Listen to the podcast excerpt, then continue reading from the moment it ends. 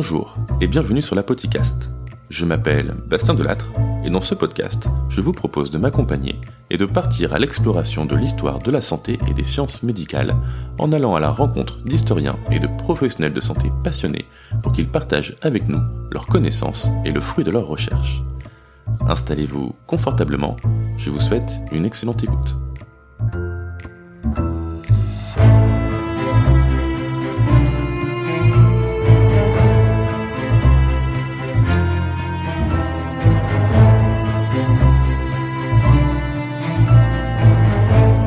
Épisode 4.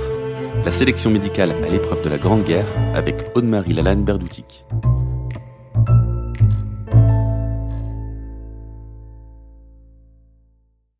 Bonjour à toutes et à tous et bienvenue dans ce nouvel épisode de la Podcast. Aujourd'hui, nous allons aborder un sujet très différent des épisodes précédents et c'est une thématique qui, moi, m'intéresse particulièrement car on va parler de la médecine militaire, en plus à une époque bien particulière, puisqu'on va se plonger dans le début du XXe siècle et donc à l'époque de la Première Guerre mondiale.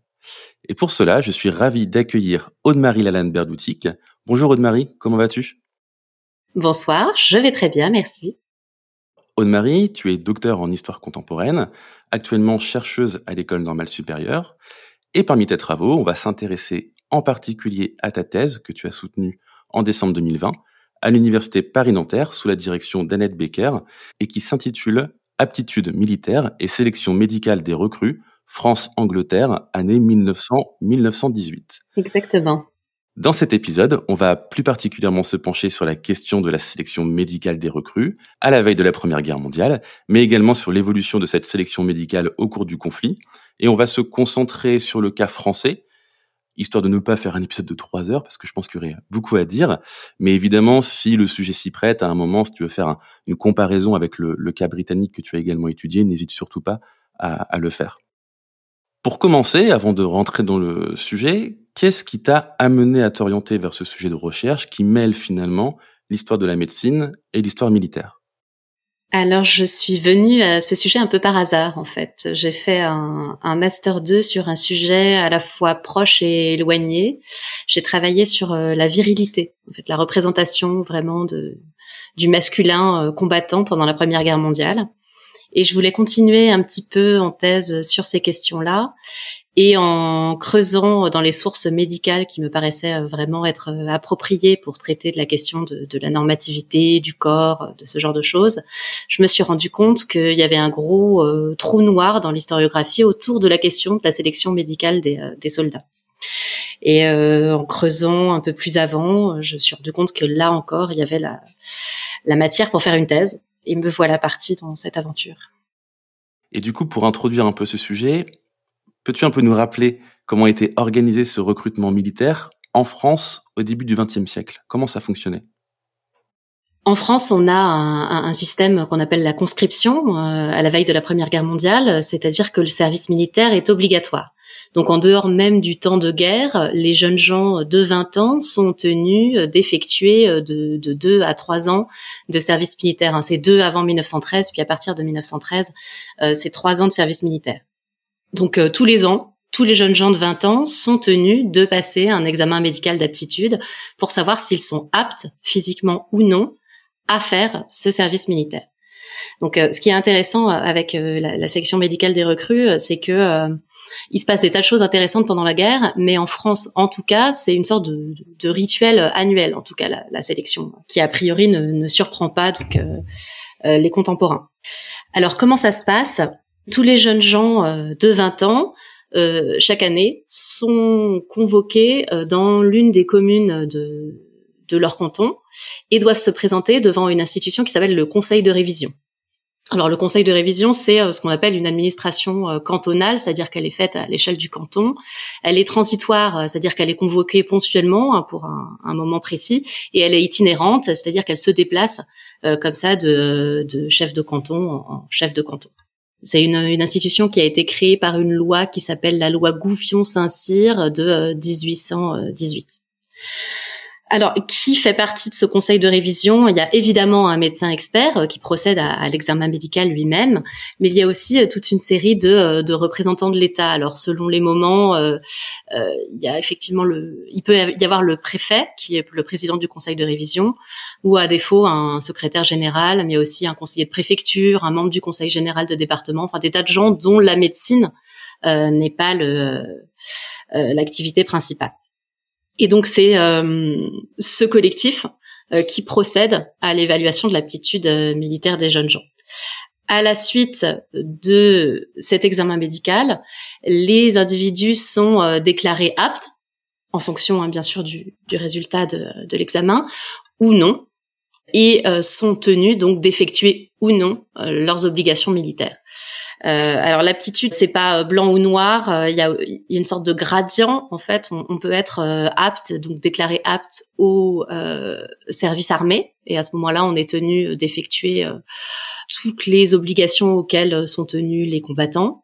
Et on peut être aussi déclaré apte à ce qu'on appelle le service auxiliaire, c'est-à-dire qu'on est euh, en gros classé à une espèce de degré d'aptitude moindre et cantonné à un service qui est un petit peu plus administratif, disons. Donc c'est un petit peu moins exigeant sur le plan physique. Euh, voilà, donc apte au service armé, apte au service auxiliaire, et on peut être également euh, ce qu'on appelle ajourné, c'est-à-dire que l'examen est remis à plus tard en attendant, en attendant éventuellement, en gros, que l'état physique s'améliore. Et on peut être enfin, euh, dernier cas de figure, euh, ce qu'on appelle exempté, euh, c'est-à-dire que les obligations militaires ne s'appliquent plus. Et là, ça a évidemment toute une série de conséquences sur lesquelles on pourra revenir. Voilà en gros comment s'organise le recrutement à la veille et pendant la guerre. Et du coup, si on se place avant la guerre, avant 1914, concrètement, quels étaient les critères d'inclusion et d'exclusion pour euh, l'évaluation médicale du soldat? Alors, ils sont euh, évidemment euh, multiples. Ce qui est intéressant, c'est que tous les médecins qui sont chargés de l'examen des, recrues disposent d'une espèce de petit manuel qu'on appelle l'instruction et sur laquelle euh, il y a toute une série de euh, ce qu'on appelle une nomenclature. En fait, il y a une nomenclature de euh, d'affections et de malformations qui sont classées selon qu'elles entraînent ou non l'exemption du service militaire. À partir de là, les médecins examinent la recrue et cherche euh, deux types de choses. Alors, euh, il y a une évaluation d'abord euh, qu'on pourrait appeler physiologique, c'est-à-dire que les médecins regardent si la recrue est suffisamment robuste pour supporter les vicissitudes de la vie militaire. Ça, ça peut se faire de plusieurs manières. Hein. On, mesure assez fréquemment le périmètre thoracique, par exemple, pour voir si la recrue est suffisamment robuste, en fait. Euh, on mesure aussi la taille parce qu'il y a des seuils euh, de taille. Et puis on, examine euh, évidemment la, la bonne, ce qu'on appelle la bonne conformation des membres, c'est-à-dire si la musculature est suffisante, euh, s'il n'y a pas d'affection qui permette de limiter euh, la marche, par exemple, parce que les soldats, les fantassins notamment, sont, sont soumis à des obligations de, de marche assez importantes, à ce qu'on appelle des marches d'épreuve. Ils, ils doivent être capables de, de porter leur équipement qui peut peser jusqu'à une trentaine de kilos pendant plus heures. Donc on vérifie qu'il soit capable de marcher pendant longtemps et qu'il soit capable euh, également de, porter un équipement assez euh, assez lourd. Donc on vérifie qu'il n'y ait pas de déviation de la colonne vertébrale, par exemple, ou euh, de malformation des, membres inférieurs. Donc ça, c'est la première évaluation, l'évaluation physiologique. il y a une deuxième évaluation qui est une évaluation pathologique. Et là, on cherche euh, la présence ou l'absence de signes d'une maladie euh, qui pourrait euh, entraver, encore une fois, l'exercice du port des armes. parmi les maladies qui sont très très recherchées à la veille et pendant la guerre, il y a évidemment tous les signes de tuberculose. Euh, d'abord parce que c'est une maladie qui est très invalidante et qui euh, évidemment handicape profondément euh, les potentiels soldats, et ensuite parce que c'est une maladie qui est extrêmement contagieuse et dont si on introduisait à l'intérieur du, du collectif armé des porteurs du bacille, ça mettrait en, en péril l'efficacité et la force de projection de l'armée française dans son ensemble qui se verrait décimée par la maladie. Effectivement, ça devait être un filtre extrêmement important avant d'inclure le soldat. Tu parlais du coup de certaines mesures et, d'un manuel, donc de, de d'éléments plutôt objectifs à disposition des médecins pour cette évaluation médicale. Est-ce que tous ces éléments étaient objectifs ou est-ce qu'il existait une certaine variabilité finalement dans l'évaluation du médecin qui va euh, évaluer ce conscrit? Alors c'est une bonne question. Je ne sais pas si on peut parler d'éléments objectifs. J'ai envie d'apporter deux éléments de réponse. Sur l'objectivité en soi, euh, c'est des des éléments qui sont variables, qui évoluent par exemple euh, en fonction de euh, l'évolution des connaissances médicales. Ça, c'est très net hein, quand on regarde l'évolution des critères tout au long du 19e siècle. il y a par exemple une attention un peu plus nette qui est mise sur les affections respiratoires, par exemple. Ça répond pas tout à fait à ta question, mais en tout cas, ça évolue euh, vraiment avec le contexte. Et le contexte, c'est un contexte médical, mais c'est aussi un contexte, euh, on pourrait dire, euh, social ou culturel. Et alors, c'est à ce moment-là que la subjectivité de l'évaluateur peut rentrer en ligne de compte. Et ça, on le voit très bien avec l'entrée en guerre où on a des témoignages de médecins qui sont pris en quelque sorte de ce qu'on pourrait appeler une fièvre patriotique et qui estiment que euh, certaines affections qui auraient dû tenir éloigner les individus du corps militaire euh, n'ont plus vraiment leur place dans la liste des affections rédhibitoires. Et donc, euh, oui, un tel a certes le cœur un peu fragile, ou euh, les membres inférieurs un peu fragiles là encore, mais euh, c'est pas une raison pour les tenir définitivement écartés de la troupe au moment où la France a besoin que toutes les forces vives de la nation soient mises à, à contribution. Hmm. Donc ça, c'est des indices qui permettent de dire que la subjectivité de l'évaluateur a, euh, a quelque chose à faire euh, dans l'évaluation de l'aptitude, d'autant que l'évaluation, elle relève un petit peu de l'activité diagnostique qui est à bien des égards plus un art qu'une science parce que euh, il y a des choses qui sont faciles à, fixer avec des seuils précis et euh, il y a des choses qui sont encore euh, encore une fois sujets à à de l'interprétation et, et, là la subjectivité de l'évaluateur peut rentrer davantage en, en ligne de compte. Pour illustrer, peux-tu donner d'autres exemples concrets qui vont amener à écarter un homme de l'armée au moment de la conscription? En 1914, on a euh, des, des, graves maladies contagieuses, évidemment, hein, euh, la morve, la lèpre, euh, des atteintes neurologiques invalidantes comme l'épilepsie, des, des, infirmités un peu sérieuses qui attiennent des, des, fonctions sensorielles essentielles, telles ce qu'ils appellent à l'époque hein, la surdimutité ou qui entraînent d'importantes limitations des fonctions motrices. Hein. Si je cite l'instruction de l'époque, elle dit la chose suivante toute anomalie dans le nombre, dans la forme, dans les rapports des membres, si elle entraîne une difformité apparente et notable ou une gêne prononcée des fonctions, est incompatible avec le service militaire. Euh, donc ça, ce sont les affections rédhibitoires. Euh, pour d'autres, euh, les médecins s'efforcent de déterminer des seuils qui sont toujours fluctuants, hein, toujours sujets à, à, débat. Quand on regarde par exemple tout ce qui est déficience sensorielle, on a euh, de longs développements, euh, des ajustements, euh, des désaccords. Donc on a une sorte de passage de l'état d'aptitude à l'inaptitude totale, c'est graduel. Les seuils sont parfois chiffrés, on a des seuils chiffrés comme la taille, le nombre de dents, les indicateurs d'acuité d'acuité visuelle, des seuils chiffrés, mais il y a aussi des seuils beaucoup plus imprécis, beaucoup plus intuitifs. pour tenir définitivement à l'écart des forces armées, certaines affections doivent être, euh, je cite les sources de l'époque, un prononcé, tenace, récurrente, incurable. Donc on voit bien à quoi ça renvoie, ça renvoie mais c'est en même temps des, adjectifs qui, euh, qui ne peuvent que frapper par leur, leur imprécision, au fond. Euh, ces affections, elles doivent empêcher des activités essentielles au métier des armes, telles le port du sac, le tir ou plus simplement la marche.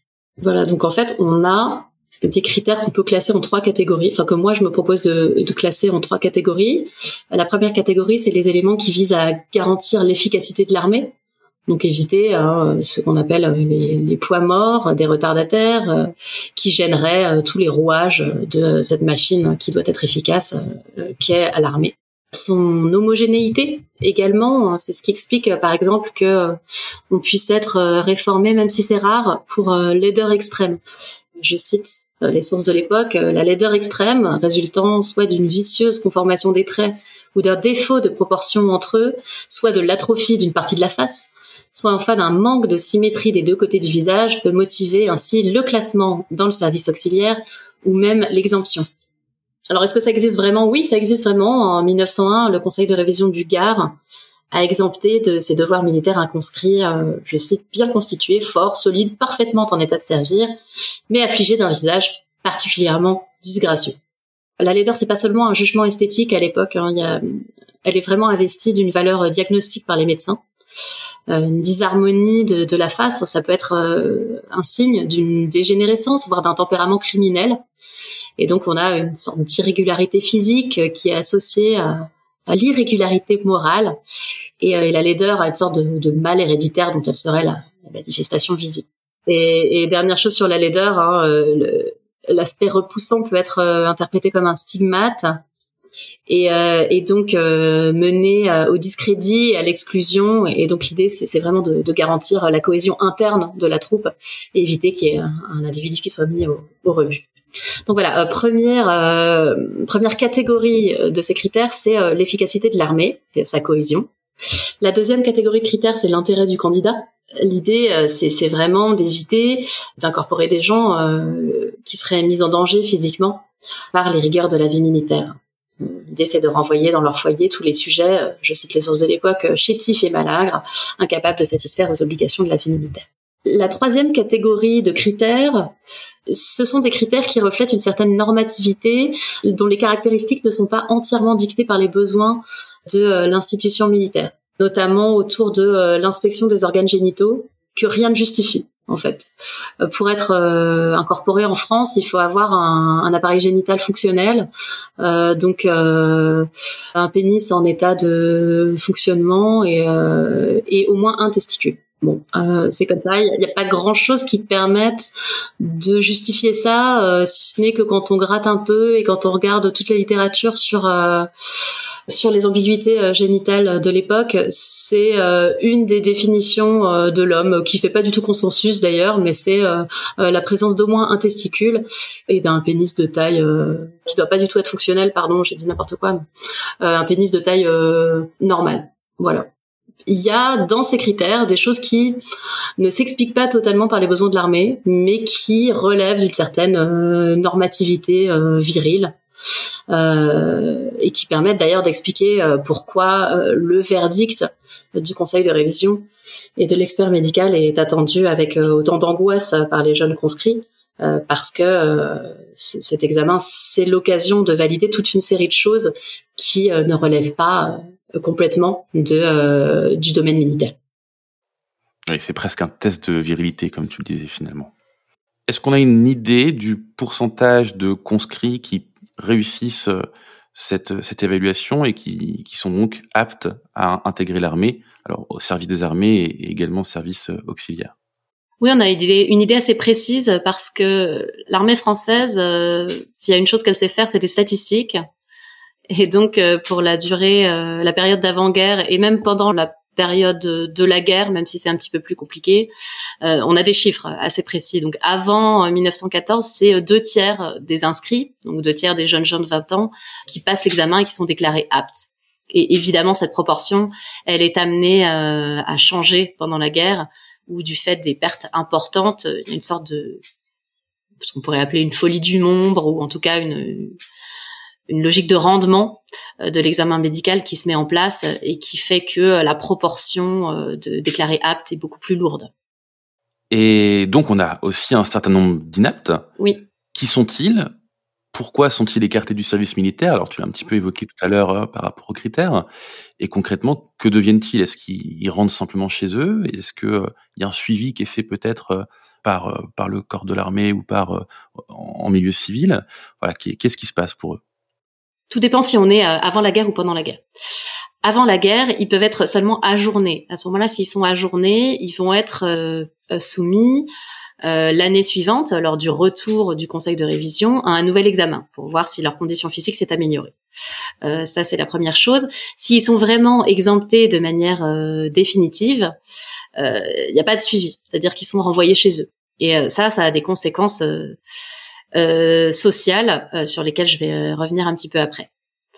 en temps de guerre, les choses sont un petit peu euh, modifiées parce que euh, du fait de cette logique de rendement que j'ai brièvement euh, évoquée tout à l'heure, hein, de la nécessité de, reconstituer une armée qui, qui, a été durement éprouvée sur le champ de bataille, du fait de cette logique de rendement, sont mis en place par une série de dispositifs législatifs des nouvelles visites, c'est-à-dire que les ajournés et les exemptés sont soumis assez rapidement à des nouvelles visites médicales pour vérifier très très rapidement s'ils sont pas miraculeusement redevenus aptes dans un laps de temps très court.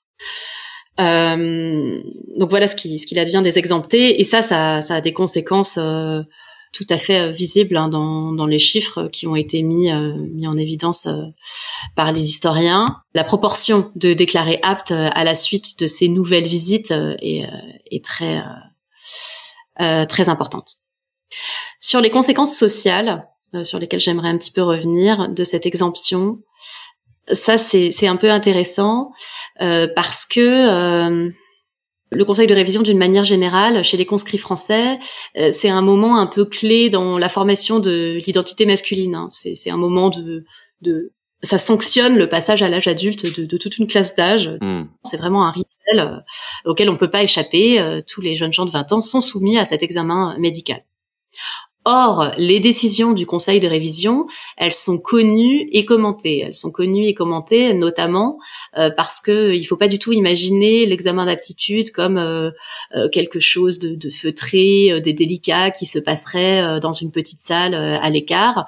Il faut imaginer les conscrits entièrement nus qui sont à la queue leu et qui passent devant une euh, une table euh, où sont les représentants de l'État et à côté euh, d'un médecin qui leur dit tirez la langue, tournez et qui les mesure. tout ceci publiquement devant toute une salle et parfois même devant un public. Donc ces décisions du Conseil de révision, elles sont connues. Et à ce moment-là, être déclaré, selon la formule consacrée, un bon pour le service, c'est se voir décerner un, gage de normalité physique et sociale. Euh, ça, ça a donc deux types de, conséquences. Euh, d'abord, euh, si on est apte, l'énoncé du verdict donne lieu à, des célébrations. Et si on est exempté, donc en déclaré inapte, ça peut donner lieu à des rituels d'humiliation dont on a parfois la trace. Hein. D'accord. J'ai le souvenir comme ça d'un un conscrit du, du, Loiret hein, qui décrit son conseil de révision à la fin du 19e siècle, où il dit que ses camarades euh, se moquent de lui, euh, le traitent de fausse couche, de mal bâti, de pas fini, et que euh, il doit suivre le cortège, il doit tout penaud suivre le cortège des, des déclarés aptes en, en arrachant des petits flots qui sont censés pendre de son béret sur lesquels il y a, il y a normalement marqué bon pour le service, apte, lui doit les arracher, les jeter et suivre sans ornement le cortège comme un c'est lui qui utilise la comparaison hein, comme un, captif euh, traîné derrière les chars de triomphateurs euh, de l'Empire romain. Donc voilà, donc on imagine un peu ces, rituels d'humiliation euh, qui poursuivent hein, les exemptés, qui peuvent, selon les historiens du social qui se sont un peu intéressés à ces rituels-là, entraîner des conséquences dramatiques, puisque leur capacité à à, engendrer, à avoir des enfants par exemple, et soumis à suspicion, ils peuvent éprouver euh, quelques difficultés à, se marier à la suite donc euh, de, ces rituels qui a des conséquences euh, sociales très importantes. Oui, c'est vraiment pas vraiment pas anodin en effet. Non. Quand la Première Guerre mondiale éclate et que la France entre en guerre, on peut naïvement penser que l'évaluation médicale évolue et que plus le conflit avance, plus le contexte change et donc plus le besoin de sang frais va devenir pressant. Mmh euh, comment cela va-t-il se traduire sur la sélection médicale des conscrits? Alors, de plusieurs manières. Il y a euh, ce qu'on pourrait appeler euh, une adaptation empirique des critères. Donc, ce besoin de sang frais que tu mentionnes existe, hein, évidemment. On a une, une, accélération de la sélection et puis une, ce dont je parlais tout à l'heure, hein, d'une sorte de fièvre patriotique qui saisit les médecins, qui ont tendance à, un peu de manière empirique, à déclarer plus de jeunes gens aptes. Euh, donc ça, c'est un petit peu empirique. Après, il y a autre chose euh, que j'ai aussi euh, un peu évoqué, qui est la multiplication des contrôles. Mhm. Les, les, individus qui ont été exemptés sont astreints à des, à des examens répétés et, et, dont la fréquence augmente au fur et à mesure que, que croissent les besoins, les besoins en hommes. Par exemple, euh, dès, l'automne 1914. Hein, on examine les listes des exemptés et on se rend compte euh, qu'il y avait déjà 1,6 million d'hommes euh, qui avaient été exemptés lors des, des, précédents conseils de révision et on les convoque pour un nouvel examen. Il y a à nouveau une loi en avril 1915 hein, qui convoque les réformés des années 1913 et 1914. voilà, c'est ce qu'on appelle la récupération qui a vraiment pour objectif euh, de euh, reconstituer, de compléter euh, les effectifs qui ont été décimés par le, le conflit.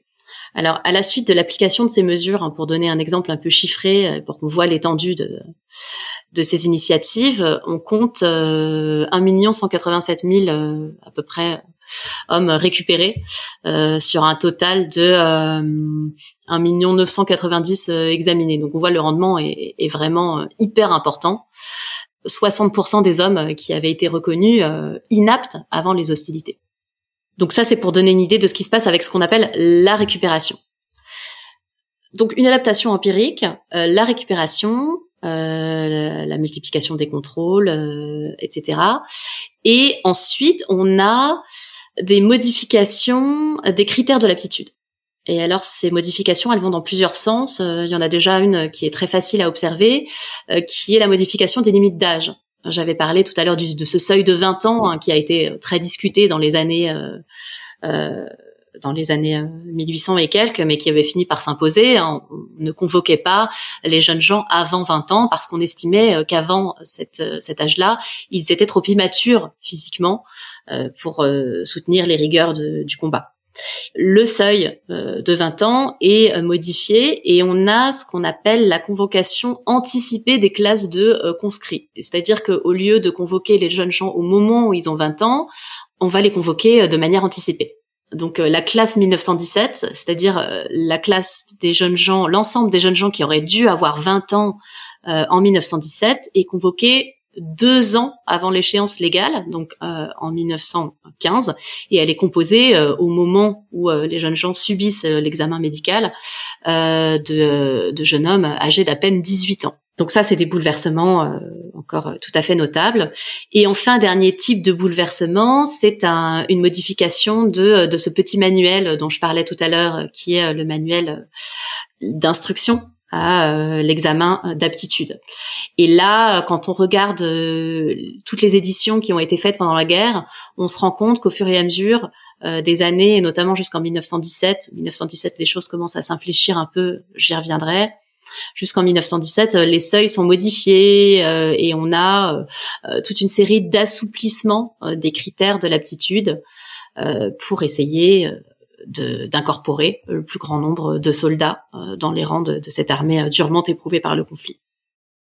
Par exemple, euh, si on regarde un centre de recrutement, hein, le centre de recrutement de Béziers, si on regarde la manière dont sont récupérés les, exemptés qui sont soumis à des nouveaux examens, mhm. et eh ben l'armée les regarde et elle va récupérer 50% de ceux qui avaient été déclarés préalablement inaptes. Et quand on regarde dans le, les chiffres de manière un petit peu plus précise, euh, ça peut être intéressant de le souligner, ce qu'on appelle les récupérés, donc les exemptés qui sont déclarés aptes à la suite d'un nouvel examen, ils proviennent euh, sans distinction de euh, toute classe d'âge, de tout milieu professionnel et de tout canton. Donc l'armée recrute de manière plus intensive et de manière un peu aveugle. On incorpore euh, également massivement euh, les bègues, ceux qui étaient atteints de euh, troubles cardiaques, ceux qui étaient atteints de malformations osseuses ou, par exemple, hein, des individus qui avaient été préalablement réformés pour incontinence. Alors, on n'incorpore pas non plus n'importe qui, n'importe comment, puisque quand on, s'intéresse à ce même euh, bureau de recrutement à, Béziers, euh, la plupart des physiques, ceux qui sont euh, potentiellement tuberculeux, sont maintenus dans leur exemption ou, réformés aussi bien lors des, premières contre-visites que des secondes. Et je peux peut-être donner un autre chiffre un peu éloquent? Si on regarde les hommes de la classe de 1914, c'est-à-dire ceux qui euh, ont eu 20 ans en 1914, pendant la durée de la guerre, donc normalement, hein, ils sont soumis à un seul conseil de révision, et éventuellement, s'ils sont ajournés, ils peuvent être euh, revisités l'année suivante. Euh, mais une fois, et puis après, c'est fini. Alors, en France, les hommes de la classe de 1914, ils sont examinés jusqu'à six fois, et ceux de la classe 1915, cinq fois. Donc, c'est des chiffres absolument considérables. Et pour illustrer un peu ça euh, de manière un peu plus euh, un peu moins aride qu'avec des chiffres, euh, j'ai des j'ai trouvé des extraits dans la presse satirique française de de petites mises en scène de recrues qui sont soumises à, cette intensification du, du contrôle médical, parce qu'évidemment il faut imaginer que cette sélection médicale des recrues, c'est vraiment une expérience massive.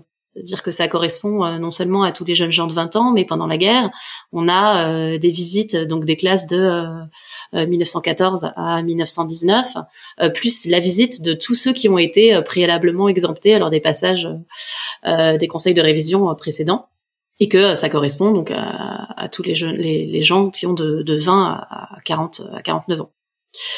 Comme c'est une expérience de masse, ça concerne tout le monde, tout le monde est au courant et tout le monde en parle. Euh, la presse satirique euh, au premier plan, évidemment. Et alors, je suis tombée sur une chanson qui a été publiée en, février 1916 et qui s'amuse, alors, euh, qui parle d'un personnage qui s'appelle Friné, qui est un, un auxiliaire, c'est-à-dire qu'il a été versé dans le service auxiliaire.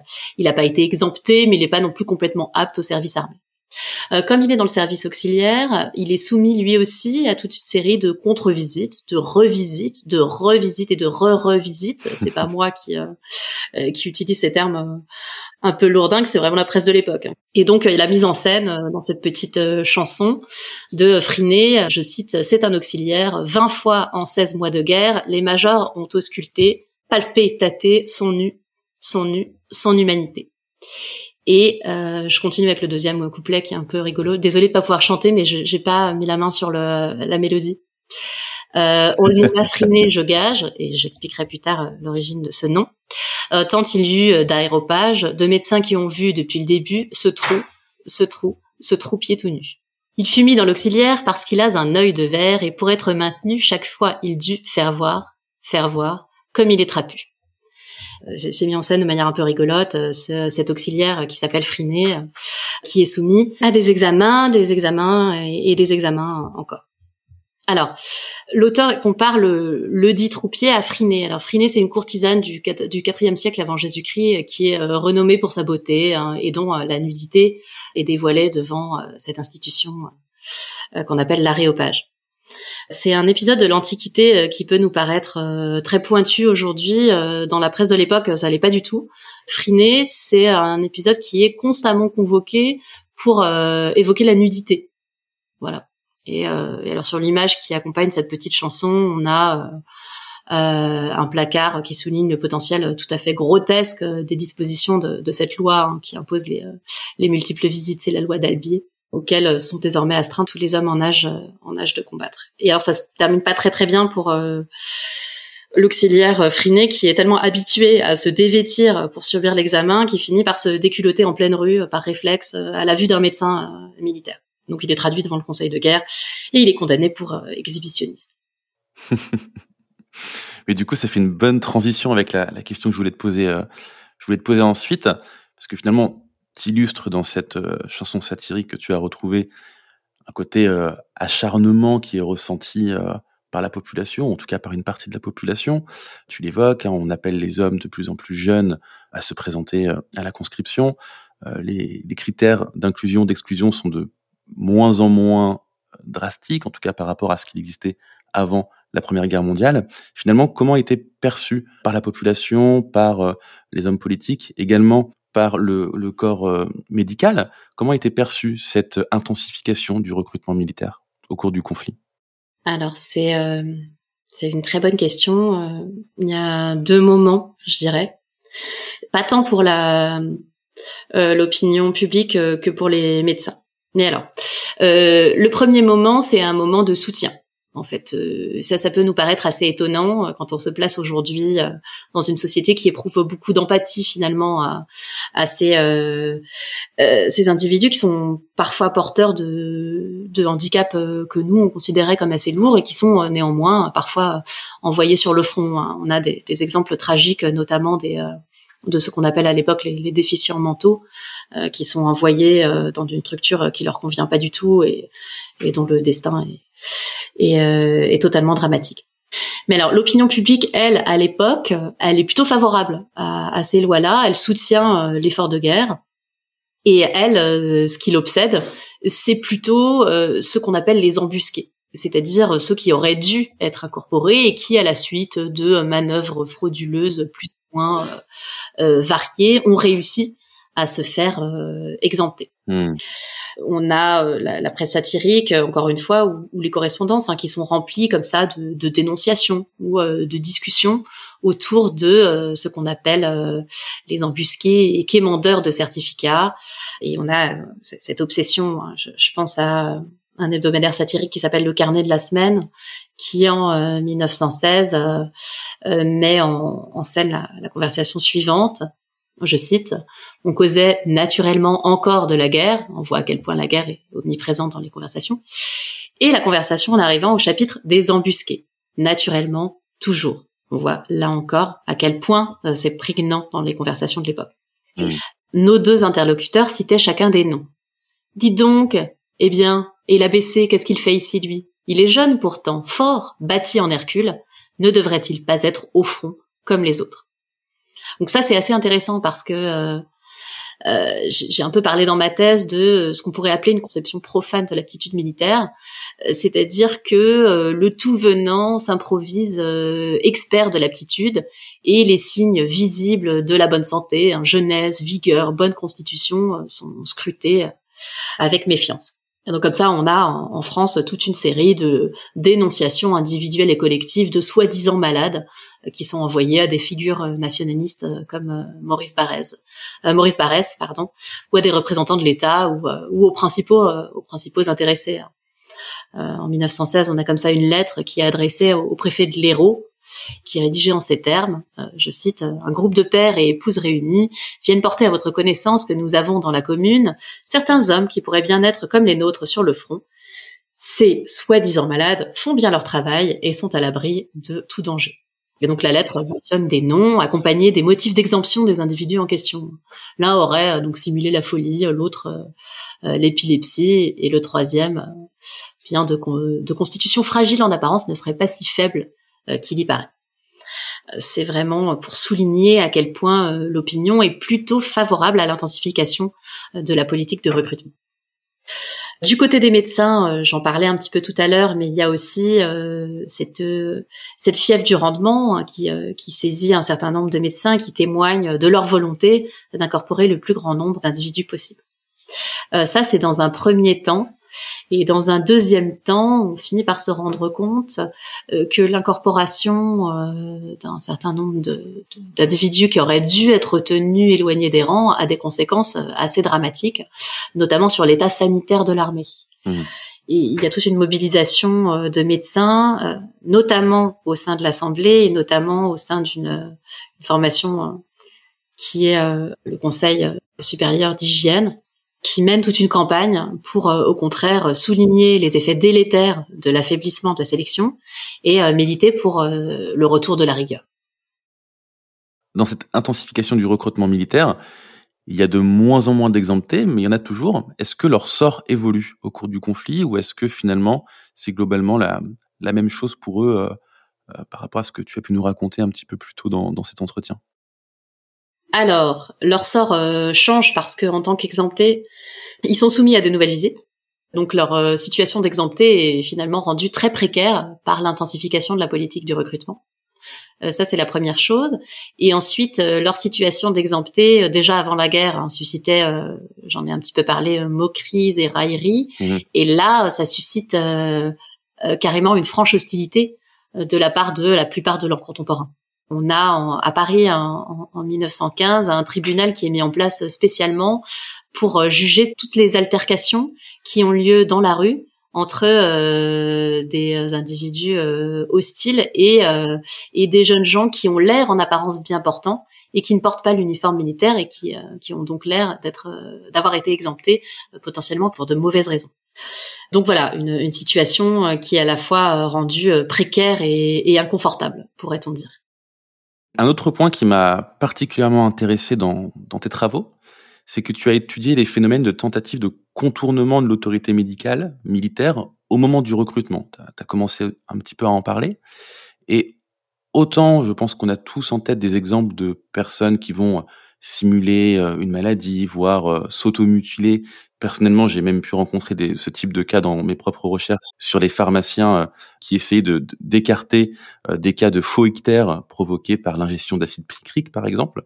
Mais par contre, ce que j'avais moins en tête, c'est qu'on a également l'effet inverse, c'est-à-dire une tentative de contournement de la part de conscrits qui auraient pu être exemptés, mais qui vont essayer de forcer un petit peu le corps médical à être accepté euh, au sein de l'armée. Est-ce que tu peux un peu nous, nous parler de ça? C'est vrai que on a davantage euh, spontanément en tête euh, les, les manœuvres pour essayer d'éviter l'épreuve du front. Donc évidemment, elles existent. Elles sont difficiles à quantifier, mais elles existent.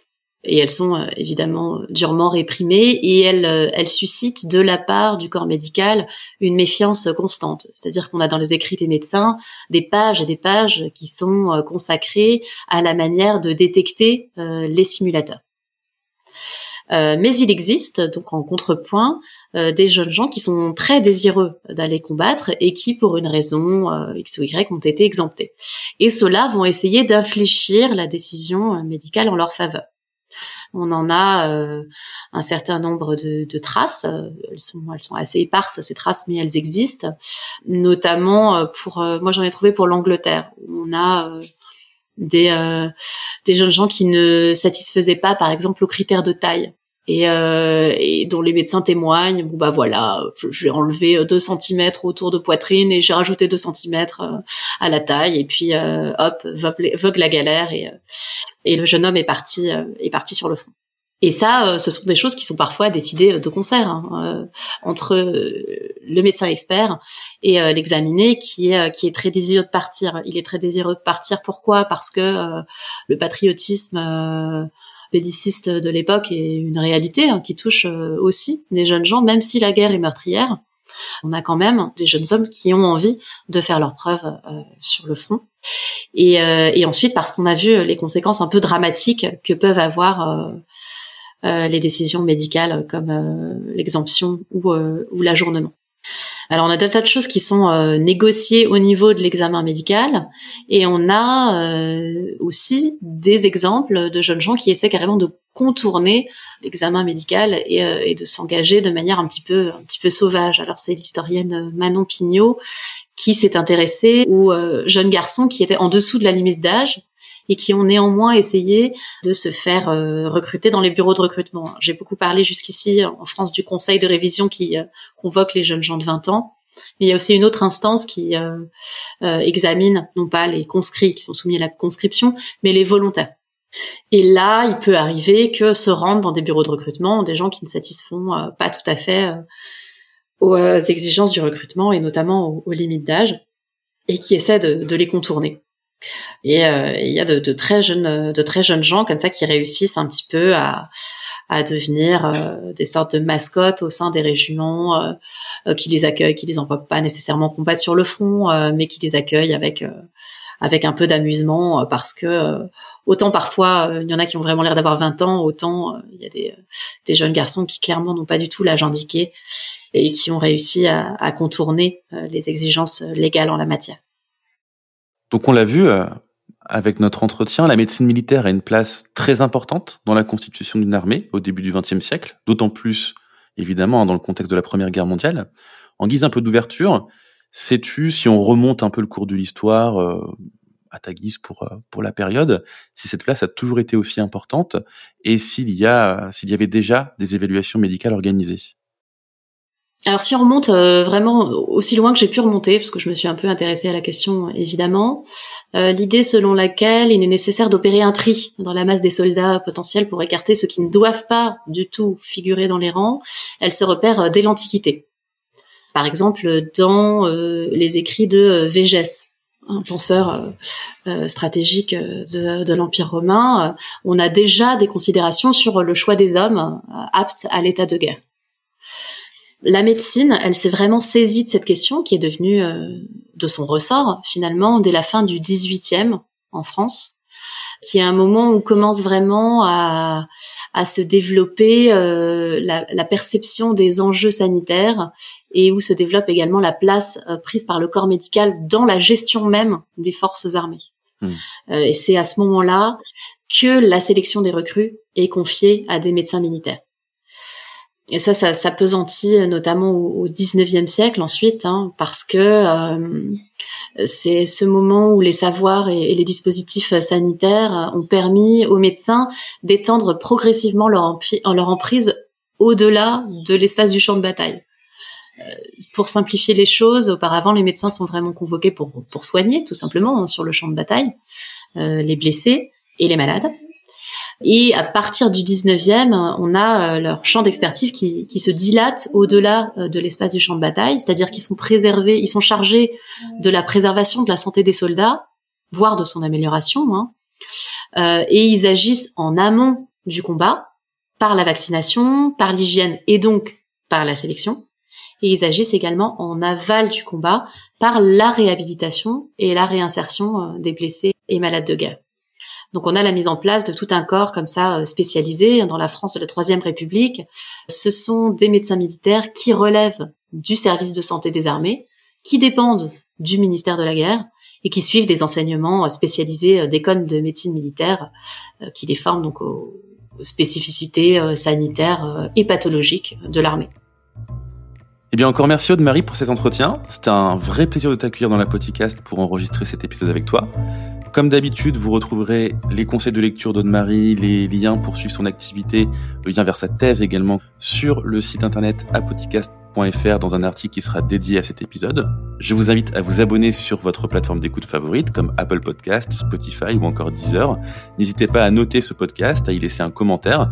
Si vous avez apprécié cet épisode, n'hésitez pas non plus à le partager et en parler autour de vous. Vous pouvez également suivre l'actualité de la podcast sur les réseaux sociaux, Twitter, LinkedIn, Instagram. Et quant à moi, je vous donne rendez-vous le mois prochain pour continuer notre exploration de l'histoire de la santé et des sciences médicales dans un nouvel épisode. À très bientôt.